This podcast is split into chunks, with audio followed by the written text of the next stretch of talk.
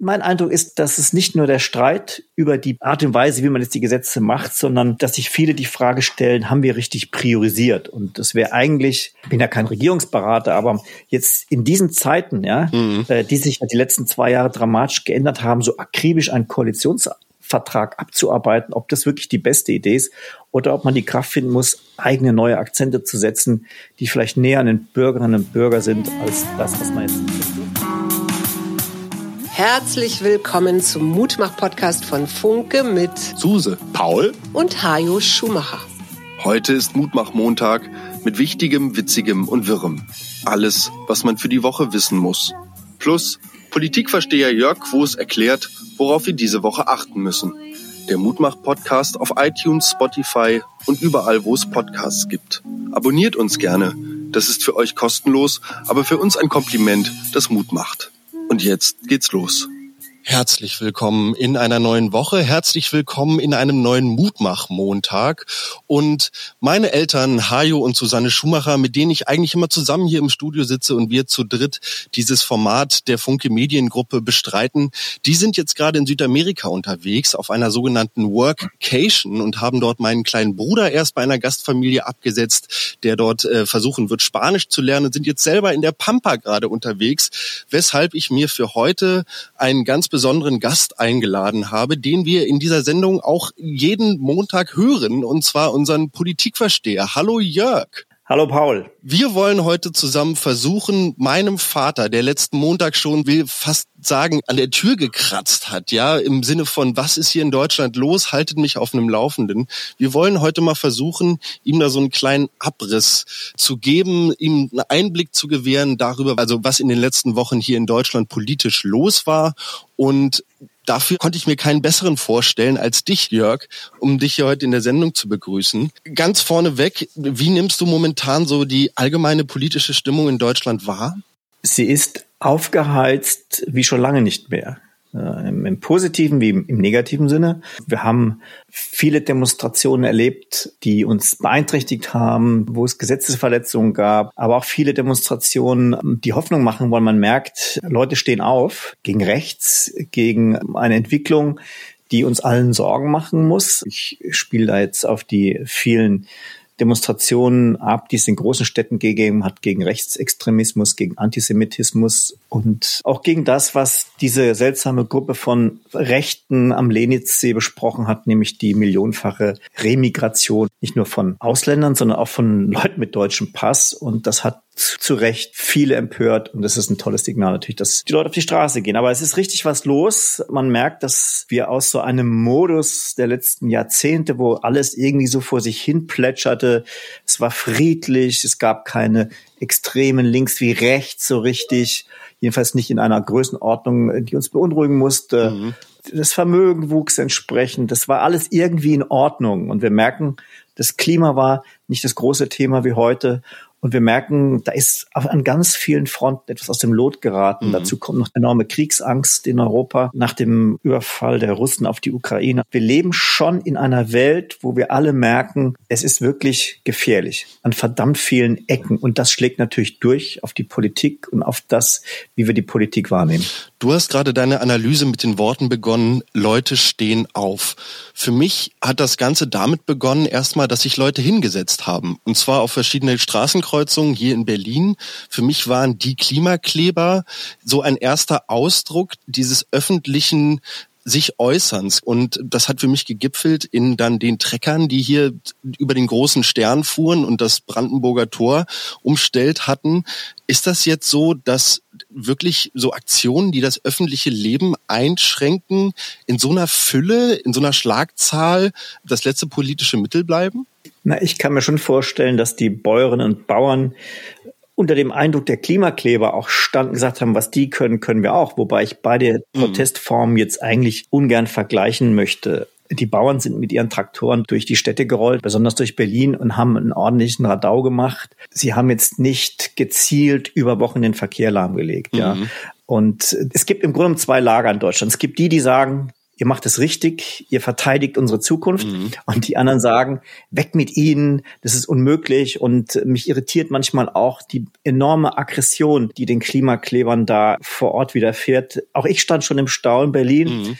in der langen Schlange vor den Klimaklebern und habe mich natürlich geärgert, aber ich wäre nie auf die Idee gekommen zu sagen, über die muss man einfach drüber fahren. Und solche Äußerungen habe ich dort gehört und die haben mich doch ziemlich schockiert. Ich sehe die Protestform der Klimakleber und vor allem dieser letzten Generation jetzt das Brandenburger Tor zu besprühen mit Farbe oder ähm, Dinge zu zerstören. Ich sehe die sehr kritisch.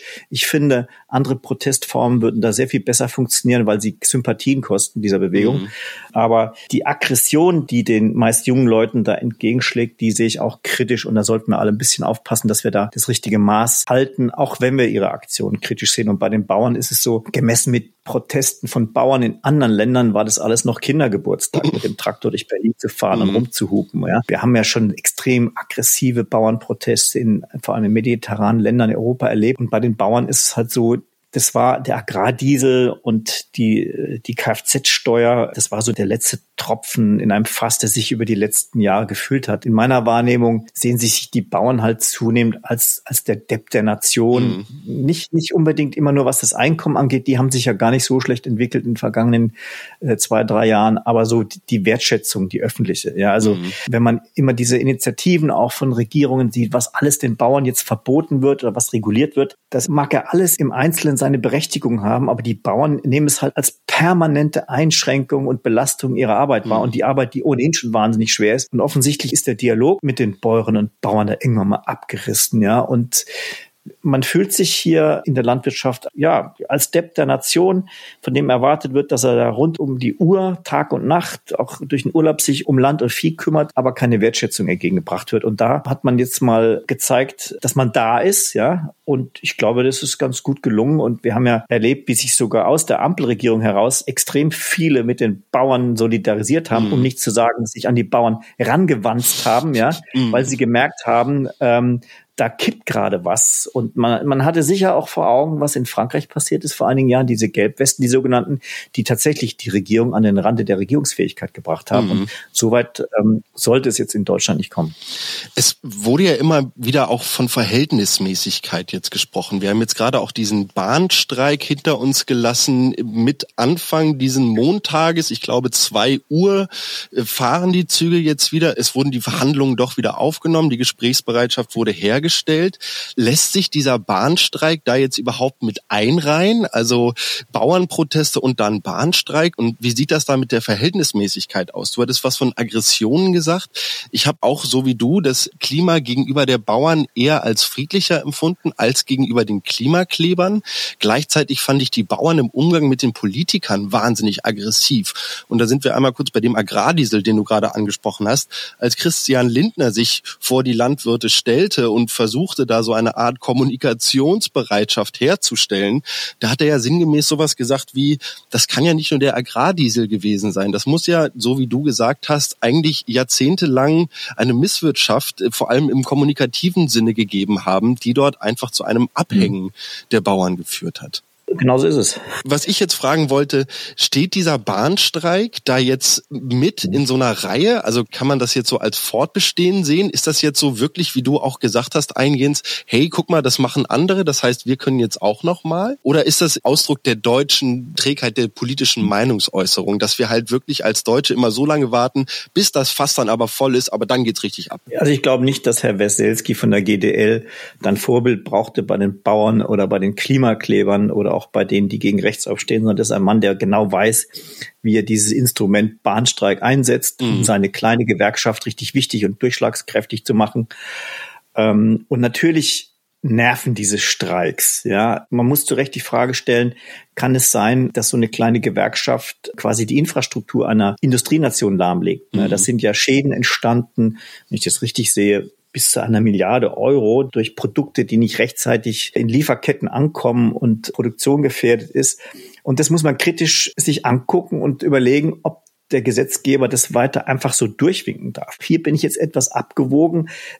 Ausschließlich auf die GDL zu schimpfen, auf die streikenden Bahnfahrer, ist auch ehrlich gesagt zu kurz gedacht, mhm. weil man muss sich mal vorstellen, der Bahnvorstand hat sich im vergangenen Jahr Millionen Tantiemen reingepfiffen, sage ich mhm. jetzt mal salopp, in einem Jahr, das das unpünktlichste Jahr der Bahn ever war. 62 Prozent, ja? glaube ich, ne? Die, du bist jetzt Lokführer oder Lokführerin und hast ein schmales Gehalt und viel zu tun und eine Riesenverantwortung, wenn du mit so einem Zug voller Menschen durch Deutschland bretterst mit 300 kmh. Ja? Und wenn du dann siehst, dass dein Vorstand sich diese Tantiemen in voller Höhe genehmigt und guckst auf deinen Lohnzettel am Monatsende, dann kann ich die verstehen, dass sie sagen, wenn die das können, können wir das auch. Also es war maximal ungeschickt von der Bahnführung selbst, so zu agieren und auch die Art und Weise, wie mit der Gewerkschaft verhandelt wird, ist auch nicht besonders geschickt, so dass ich, auch wenn ich natürlich sauer bin, am S-Bahnsteig zu stehen, nicht abgeholt zu werden, ein bisschen Verständnis auch ab für die Position der Lokführer, weil was für die Großen gilt, muss ja auch für die Kleinen gelten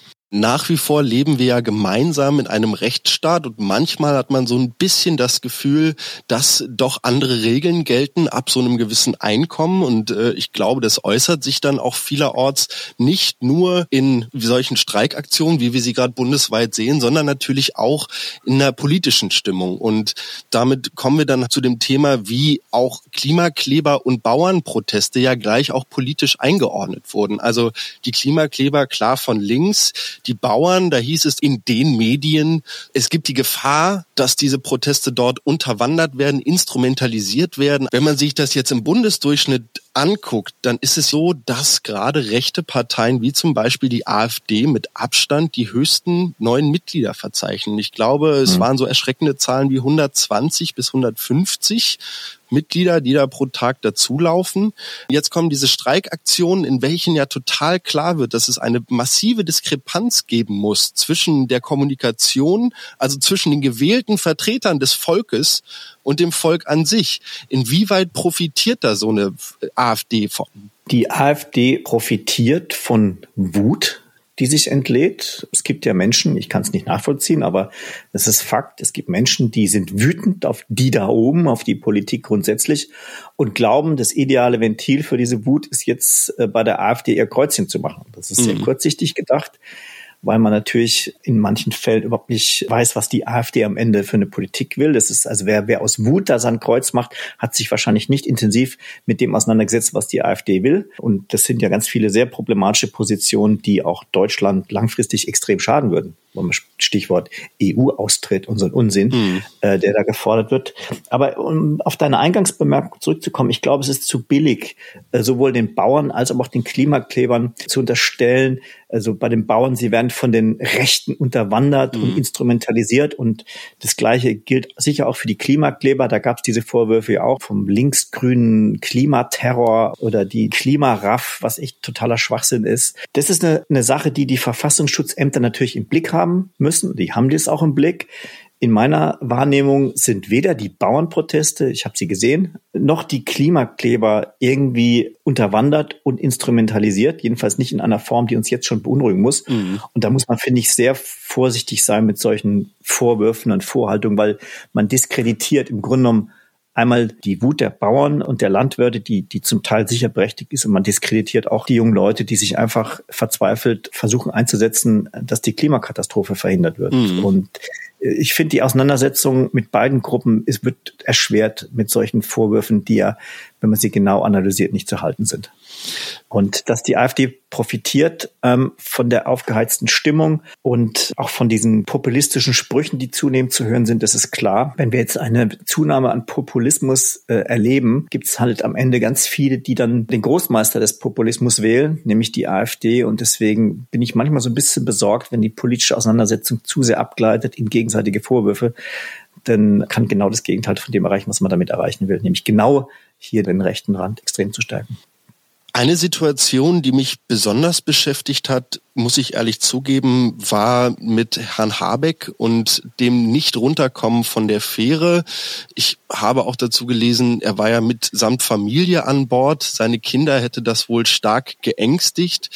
Das fand ich echt hart, muss ich ehrlich sagen. Wenn ich mir mhm. vorstelle, ja klar, ich bin Politiker, ich bin Person des öffentlichen Lebens, ich muss irgendwo auch ansprechbar für die BürgerInnen sein, dann fand ich diese Form des Bedrängens doch irgendwo, naja, was anderes, als mich jetzt zum Beispiel mhm. vom äh, Bundeskanzleramt anzuketten oder so. Das war irgendwie, ja. tatsächlich ging es da um die persönliche Privatsphäre.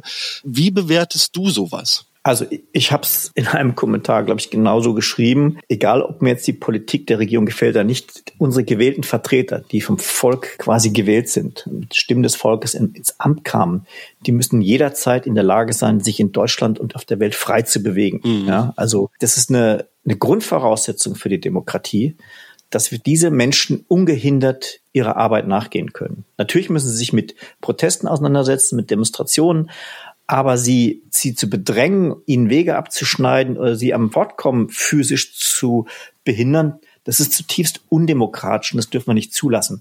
Bei dieser Geschichte an der Fähre glaube ich, tut es uns allen gut, nochmal genauer hinzusehen. Es gab Berichte, dass es eine Attacke auf Habeck gab mhm. oder, oder dass es einen Angriff auf Habeck gab. Mhm. Und das hat sich im Nachhinein ziemlich relativiert. Sogar der NDR, der ganz am Anfang sehr, ja, wie soll ich sagen, äh, dezidiert berichtet hat, hat quasi in, im Nachgang nochmal eine Recherche nachgeliefert um festzustellen, es gab keine Gewalt. Auch die Polizei, die vor Ort ja in dem Einsatz involviert war, hat nie von Gewalt gesprochen, so dass, glaube ich, in so einer medialen Aufregung da so das Wording sich ein bisschen verselbstständigt hatte. Was war das jetzt eigentlich an diesem Anleger? War das jetzt wirklich ein Angriff auf die Habeck-Fähre oder standen da zornige Bauern, ja, die eine Situation geschaffen haben, die die Leibwächter nicht so richtig einschätzen konnten, ja? Aber davon zu sprechen, dass es eine gezielte Gewalt gegen Habeck und seine Familie gab, das ist, glaube ich, ähm, Stand heute durch die Recherche nicht gedeckt. Ich glaube, was alle daraus lernen können, ist, es ist keine gute Idee, Regierungsvertreter irgendwie bei ihrer Arbeit zu behindern. Das darf nicht einreißen und da muss der Staat das Gewaltmonopol, ja, und aus gutem Grund, und das muss er auch durchsetzen. Und äh, ich erwarte, dass der Bundeswirtschaftsminister, völlig egal von welcher Partei er stammt, erreisen kann, und zu seinen Terminen und auch nach Hause kann. Du gibst uns ansonsten hier in der Montagsfolge immer wieder einen Ausblick auf die kommende Woche und schätzt auch für uns so ein bisschen die Lage innerhalb der Bundesregierung ein. AfD und Bundesregierung, es wird davon geredet, die einen hätten die anderen stark gemacht. Welche Politik hat jetzt genau dazu geführt, mhm. dass die AfD jetzt gerade so am Zugewinnen ist? Und wie kann das überhaupt sein, dass wir jetzt über ein Verbot einer Partei sprechen? Also kommt das überhaupt aus der Bundesregierung? Soweit ich das verstanden habe, dürfen dürfen ja auch nur verschiedene wirklich hohe Organe in unserem Rechtsstaat so ein Parteienverbot aussprechen. Wenn es sich nicht gerade um eine Partei handelt, die nur in einem Bundesland vertreten ist, dann darf das auch die Landesregierung.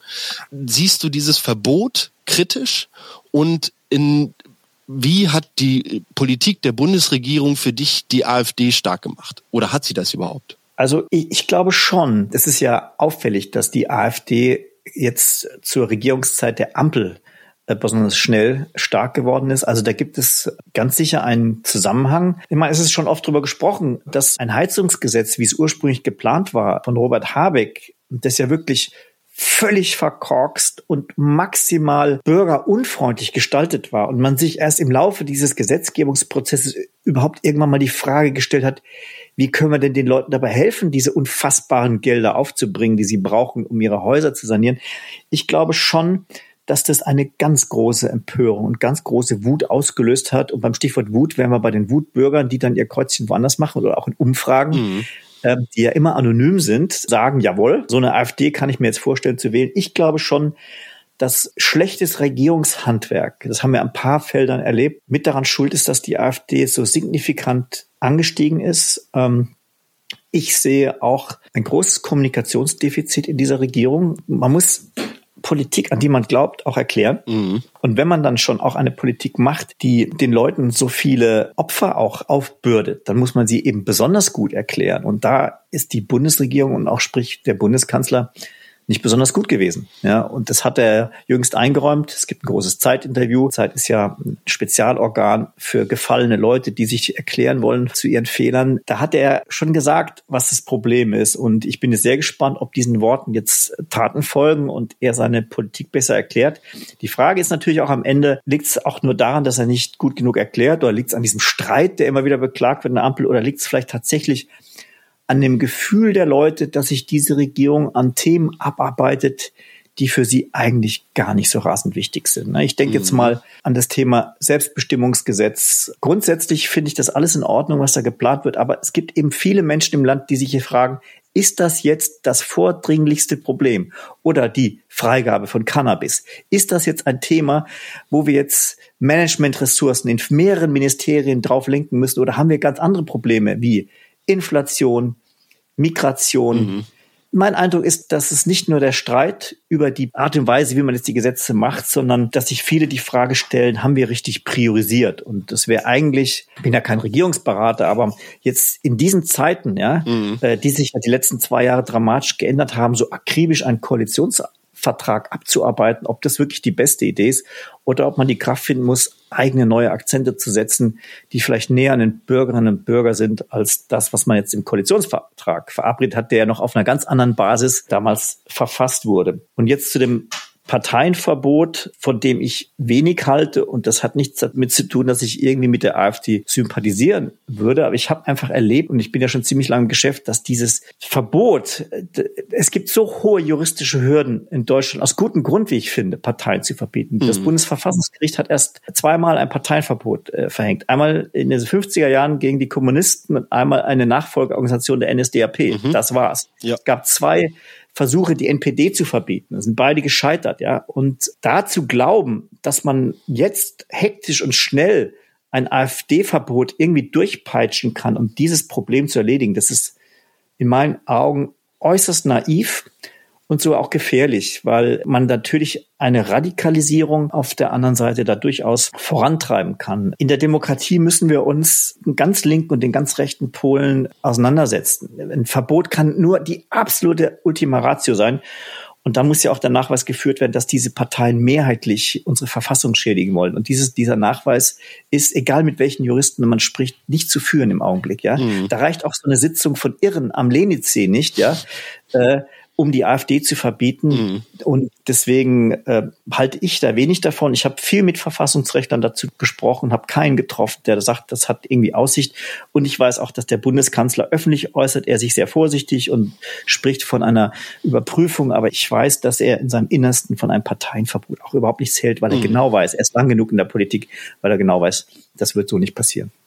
Ich finde das total spannend. Ich habe in Vorbereitung auch auf unsere Folge hier zusammen Ausschnitte aus dem Die Zeit Podcast gehört. Da ging es auch um das AfD-Verbot und auch um die beiden NPD-Verbotsverfahren, die du gerade angesprochen hattest. So viel wie ich aus dem Urteil des Bundesverfassungsgerichts verstanden habe, wurde damals gesagt, 2003 zumindest, die NPD wird nicht verboten, weil sie keine Gefährdung für die Demokratie darstellt. Das Potenzial für eine Gefährdung der Demokratie sei wohl nicht groß genug.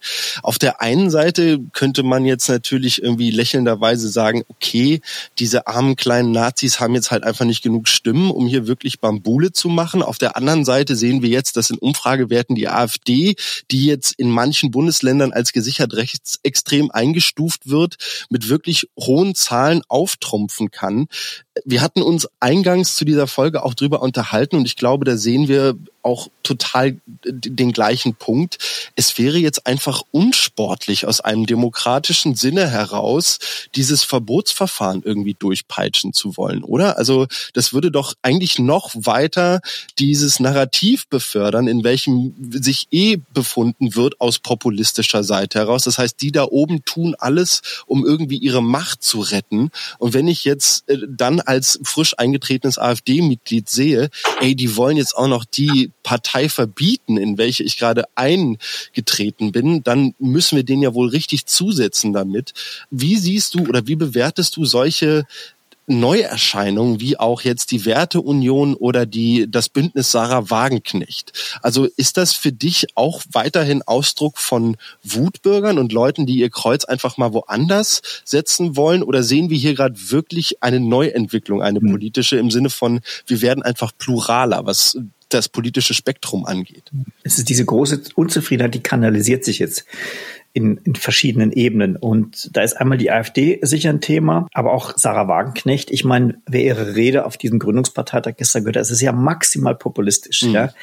Und sie erweckt den Eindruck, dass also diese Partei quasi das Rezept für alle Probleme dieser Welt gefunden hat Und äh, die Herabwürdigung ihrer politischen Gegner hätte ja gestern nicht größer sein können. Ne? Und das Gleiche äh, gilt für äh, Maaßen, ja, der davon spricht, dass die Partei, die ihn jetzt viele Jahre beherbergt hat, äh, die ist hirntot. Mhm. Ja?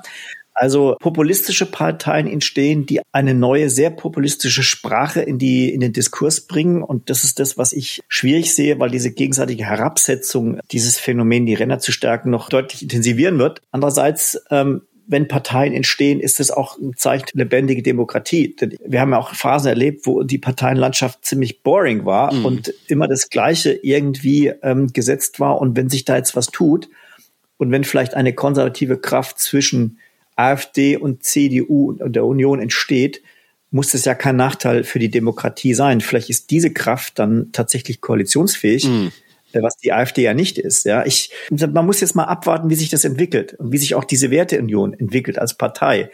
Das kann man jetzt noch nicht so pauschal sagen, dass das ein Weg sein könnte, aber grundsätzlich müssen demokratische Parteien versuchen, äh, da irgendwie miteinander umzugehen, ja, und, und auch versuchen, Koalitionen hinzukriegen. Und wir erleben ja jetzt beispielsweise in Thüringen eine interessante Annäherung zwischen äh, der Links, der Linken und der CDU, weil ähm, am Ende wird ein Björn Höcke, ähm, dessen Partei ja in Sachsen-Anhalt äh, schon äh, vom Verfassungsschutz beobachtet wird und eingeordnet ist, ähm, weil der sonst eine Mehrheit kriegen könnte. Mhm. So. Also dieses, äh, ich glaube, man muss auch mit diesen neuen Parteien sehr gut überlegen, ob man da bündnisfähig ist, denn mit so einer Ausschließeritis wird man am Ende, fürchte ich, nicht weiterkommen. Ja, das hat man ja auch schon bei der AfD erlebt. Äh, die Ausschließeritis zur AfD, ähm, so richtig die ist, ähm, hilft nicht und hat die AfD am Ende noch ein Stück weit stärker gemacht. Und wenn man jetzt mal rückwärtig betrachtet, ähm, vor vielen Jahren die Gründung der AfD in Frankfurt, durch Herr Lucke, mhm. ein bisschen schrulliger Professor, der nicht mit Radikalität aufgefallen ist, sondern mit geschmacklosen Strickpullovern, ja. ähm, da hätte man vielleicht überlegen müssen, als Union bindet man diese Kräfte rechtzeitig. Ja, da waren ja Leute dabei, die man nicht als extrem bezeichnen kann. Und äh, man hat das alles irgendwie laufen lassen und hat sich um dieses Phänomen gar nicht gekümmert und hat jetzt den Salat. Und das, ähm, um da nochmal aufs Parteiverbot zurückzukommen. Ich meine, das wird deswegen auch besonders schwierig, weil wenn man mal überlegt, dass der Bundeskanzler bei seiner letzten Pressekonferenz, mhm. letzten Juli, kurz bevor er nach Südfrankreich in den Urlaub abgedüst ist, wurde er von meiner Kollegin Kerstin Münstermann gefragt, das war die erste Frage in der Bundespressekonferenz, ähm, kann es sein, dass die Ampel die AfD stark gemacht hat? Mhm. Ja, und was tun sie dagegen, dass das nicht weiter passiert? Und er hat lange ausgeholt er kennt sich super aus mit, mit rechten Parteien. Er hat ja schließlich in Hamburg als regierender Bürgermeister die Schildpartei erlebt und hat sie wieder klein gekriegt. Und er macht sich überhaupt keine Gedanken, äh, ich zitiere jetzt sehr frei, äh, über die AfD. Er sagt, wir haben rechtspopulistische Parteien auch in anderen Ländern. Und er ist sich ganz sicher, dass die AfD bei der nächsten Bundestagswahl auch nicht besser abschneiden wird als bei der letzten. So. Mhm. Und das, dieses Statement ist ein Stein gemeißelt. Das kann jeder auf YouTube abrufen. Dann fragt man sich halt, ist das dann die ideale Basis, um Parteienverbot auszurufen? Ja, also das ist nicht gut gelaufen. Und was jetzt wirklich passieren muss, ist im Rechtsstaat, dass der Verfassungsschutz genau hingucken muss. Da gibt's gute Leute, die genau wissen, was jetzt zu tun ist. Man muss beobachten, was da passiert, auch im Umfeld dieser Parteien. Und dann braucht man Beweise. Ja, dann braucht man knallharte Beweise. Das ist eine richtig anstrengende Ermittlerarbeit.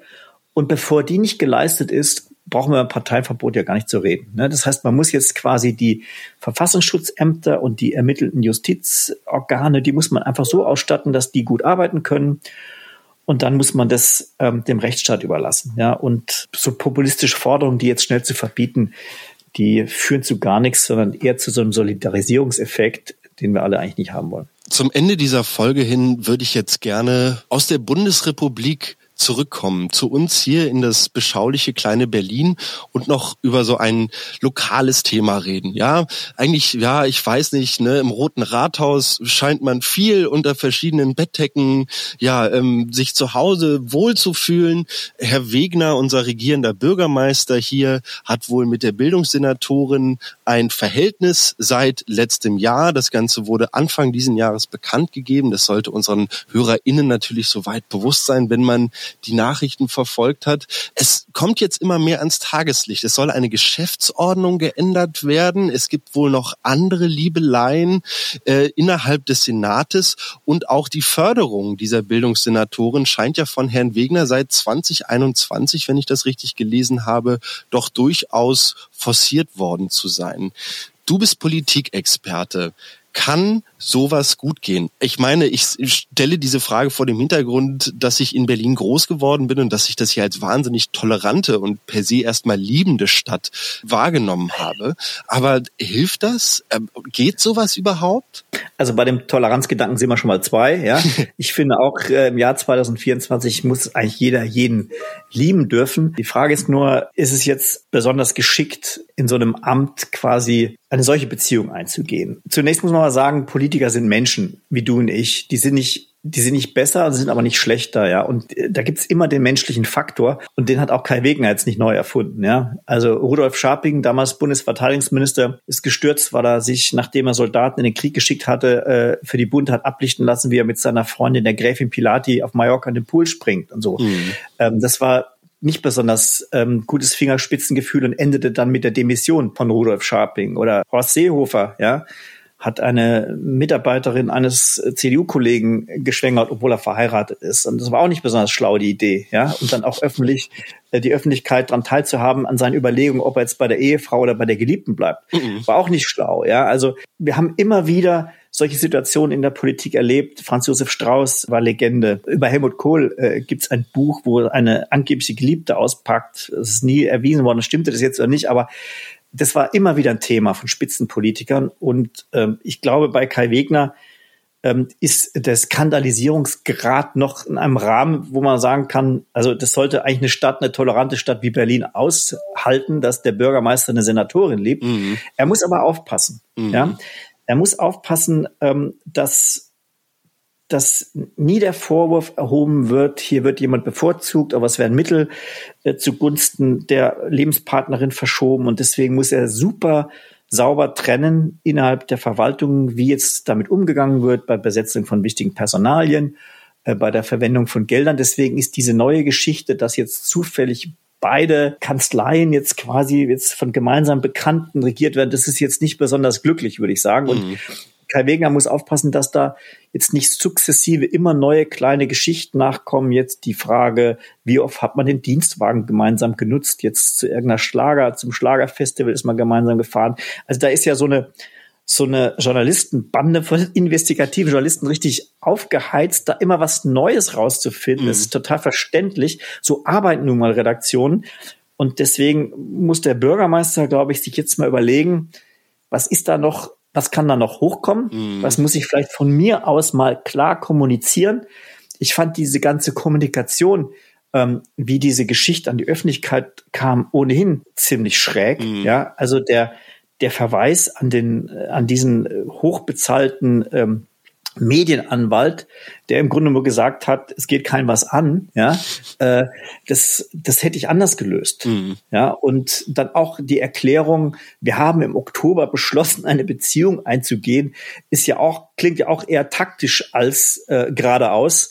Von daher ist, ist, glaube ich, der Bürgermeister, ich bin jetzt nicht sein Berater, aber ähm, ich glaube, er wäre gut beraten, vielleicht da doch noch mehr reinen Tisch zu machen, wenn da noch mehr ist und halt einfach super aufzupassen, dass man ihm im aktuellen ähm, Regierungsgeschehen Dinge vorwerfen kann, die man einem Mann in einem solchen Amt nicht vorwerfen sollte. Ich glaube, er kann das schaffen. Mhm. Ähm, und es wäre auch schade, die Politik lebt ja von dem Wechsel, auch der, der Kräfte. Und es als ehrlich gesagt ganz erholsam empfunden, dass auch in Berlin nach so vielen Jahren mal wieder ein Wechsel der Politik möglich war. Mhm. Und es wäre krass, ja, wenn wir jetzt wieder zu dem neuen Wechsel käme, nur weil der Bürgermeister das Liebesleben nicht im Griff hat. Also ich denke, Kai Wegner sollte damit jetzt verantwortungsvoll umgehen und ich kann mir auch vorstellen, dass er das hinkriegt. Ich bin da völlig bei dir. Äh, ich hoffe tatsächlich auch, obwohl er jetzt nicht ganz meine Partei ist, dass Herr Wegner damit umgehen kann und dass wir als Stadt und als Berliner damit umgehen können. Das Thema, was du gerade angesprochen hast, würde ich jetzt mal im Großen und Ganzen unter der Relatability Fatigue zusammenfassen. Das ist gerade sowas, was auf Social Media total einhergeht, ähm, zusammen mit dem Trend, dass ganz viele Promis irgendwie versuchen, quasi dem Otto Normalverbraucher zu zeigen, dass sie auch ja nur Menschen Menschen sind und nur mit Wasser kochen. Ähm, ich weiß nicht, ob du das Video gesehen hast. Victoria Beckham wurde irgendwie dazu befragt und da sagt sie sowas wie, ja, wir waren auch total Arbeiterklasse und dann macht ihr Mann David Beckham irgendwie einmal die Tür auf und sagt, nee, sei ehrlich, womit hat dein Vater dich zur Schule gefahren? Und es war halt doch der Rolls Royce. Mhm. Ähm, insofern glaube ich, dass viele Politiker da in, in Sachen aufzuholen haben im Sinne von sich wieder, ähm, wie soll ich sagen, menschlicher zu zeigen. Was mich noch total interessieren würde, die Fragen beantwortest du mir und meinem Vater ja eigentlich immer schon während der Folge, aber ich frage dich jetzt einmal zum Ende, worauf wirst du dich jetzt nächste Woche als Chef von Print und Digital im Thema Politik fokussieren? Worauf wird dein Hauptaugenmerk liegen und was können wir meinem Vater in Argentinien sagen? Muss er sich Sorgen machen? Muss er sich keine Sorgen machen? Ich habe jetzt keinen konkreten Termin für nächste Woche, wo ich sagen würde, der wird jetzt besonders wichtig, sondern ich beobachte jetzt mal so die Entwicklung zwischen NATO und Russland besonders äh, genau. Wir werden ja jetzt ähm, ein Großmanöver erleben, wo auch 12.000 äh, Bundeswehrsoldaten daran teilnehmen, quasi im Vorgarten von Wladimir Putin in Nordnorwegen. Dieses Manöver hat jetzt schon mit ersten Truppenbewegungen begonnen und wird jetzt intensiv, ähm, äh, wird jetzt immer intensiver. Und die Rhetorik, die jetzt schon entstanden ist und die Töne, die man aus Moskau dazu hört, die sind schon ziemlich beunruhigend. Mhm. Und ich glaube, das ist so das große Thema, ähm, das wir alle besonders in den Blick nehmen müssen, weil es gibt zwei Dinge, die wir unbedingt erreichen müssen. Einmal, dass wir unsere Wehrhaftigkeit demonstrieren, dass es also quasi keine weiteren Versuche geben kann, Völkerrecht zu brechen und Territorium äh, widerrechtlich zu besetzen. Dieses Signal muss ganz klar sein. Aber wir wollen auch nicht äh, so weit gehen, dass es zu Handlungen kommt, die quasi den Frieden akut gefährden. Ne? Das heißt, sowas muss im Idealfall mit einem sehr robusten Gesprächsfaden flankiert werden. Und da bin ich mir im Augenblick nicht so sicher, ob es diesen gibt. Ja, wir haben, ich habe da sehr besorgniserregende Äußerungen von dem ehemaligen Generalinspekteur äh, Kujat der Bundeswehr im Ohr, der fassungslos ist, was da zum Teil passiert, wie man sehenden Auges auf eine gefährliche Situation zusteuert. Und ich glaube, da da müssen wir wirklich alle gemeinsam aufpassen, auch als Journalisten und Journalistinnen genau hinsehen. Und mich stört auch so ein bisschen diese zunehmende Kriegsrhetorik, die Einzug findet, auch in unsere Sprache, die Politikersprache. Ja, Deutschland muss kriegstüchtig werden, sagt Pistorius. Ich weiß, was er damit meint, ähm, und ich weiß, dass er da uns aufrütteln will, aber trotzdem ähm, hat mir die, hat mir diese Sprache nicht besonders gut gefallen. Und das ist ja wirklich, was das Letzte ist, was wir uns jetzt noch wünschen, äh, eine weitere kriegerische Auseinandersetzung. Deswegen gucke ich da jetzt genau hin. Wir haben heute dazu einen großen Bericht, was jetzt dieses Manöver bedeutet. Und ähm, das ist was, was mich jetzt besonders interessiert, weil es eben besonders relevant ist. Noch relevanter äh, als die Frage, kommt demnächst Cannabis-Freigabe oder nicht, sondern haben wir Krieg in Europa oder nicht. Das ist das, was mich im Augenblick besonders beschäftigt. Und dann bin ich natürlich gespannt, wie nachhaltig diese vielen Demonstrationen in den Städten, auch in den Kleinstädten sind, gegen rechts. Ähm, ob das jetzt wirklich zu einer Art Montagsdemo wird, wo man sich regelmäßig trifft und da nachhaltig ein Zeichen setzt, oder ob das so eine Bewegung war, die jetzt schnell auch wieder abebbt. Und ähm, dann stelle ich mir die Frage, wann wird es eventuell eine Gegenreaktion geben von Leuten, die im anderen Feldpostlager unterwegs sind und vielleicht auch mal auf die Straße gehen. Also ich will das jetzt nicht herbei reden, aber die Vorstellung, dass solche großen Demonstrationen aufeinandertreffen, ja, also quasi die AfD-Solidaritätsdemo und dann die Wir wollen die AfD weghaben Demo, ähm, halte ich nicht für so abwegig, dass sowas passiert. Mhm. Und ähm, da müssen wir wirklich aufpassen, dass alles schön friedlich bleibt im Land. Ja, wir hoffen natürlich, dass ihr da draußen auch weiterhin friedlich bleibt. Außerdem hoffe ich, dass meine Eltern friedlich geblieben sind. Ich hoffe, ihr da draußen habt genauso viel Mut aus dieser politischen Einschätzung ziehen können wie ich. Jörg, ich danke dir recht herzlich. Wir haben eine durchaus beachtliche Montagsfolge hingelegt und ich wünsche dir auf jeden Fall ganz viel Kraft für die nächste Woche. Ich kann mir vorstellen, dass es bei euch gerade wirklich abgeht, auch natürlich in den politischen Redaktionen, die du zu leiten hast und Genau, wünsche euch eine super Woche. Das wünsche ich dir und unseren Zuhörerinnen und Zuhörern auch. Vielen Dank, Paul. Alles klar, bis dann. Tschüss. Das war der Mutmach-Podcast von Funke. Jeden Montag, Mittwoch, Freitag ganz frisch. Unterstützt uns bei steady.fm, folgt uns auf Instagram oder hinterlasst gerne eine nette Bewertung. Wir hören uns.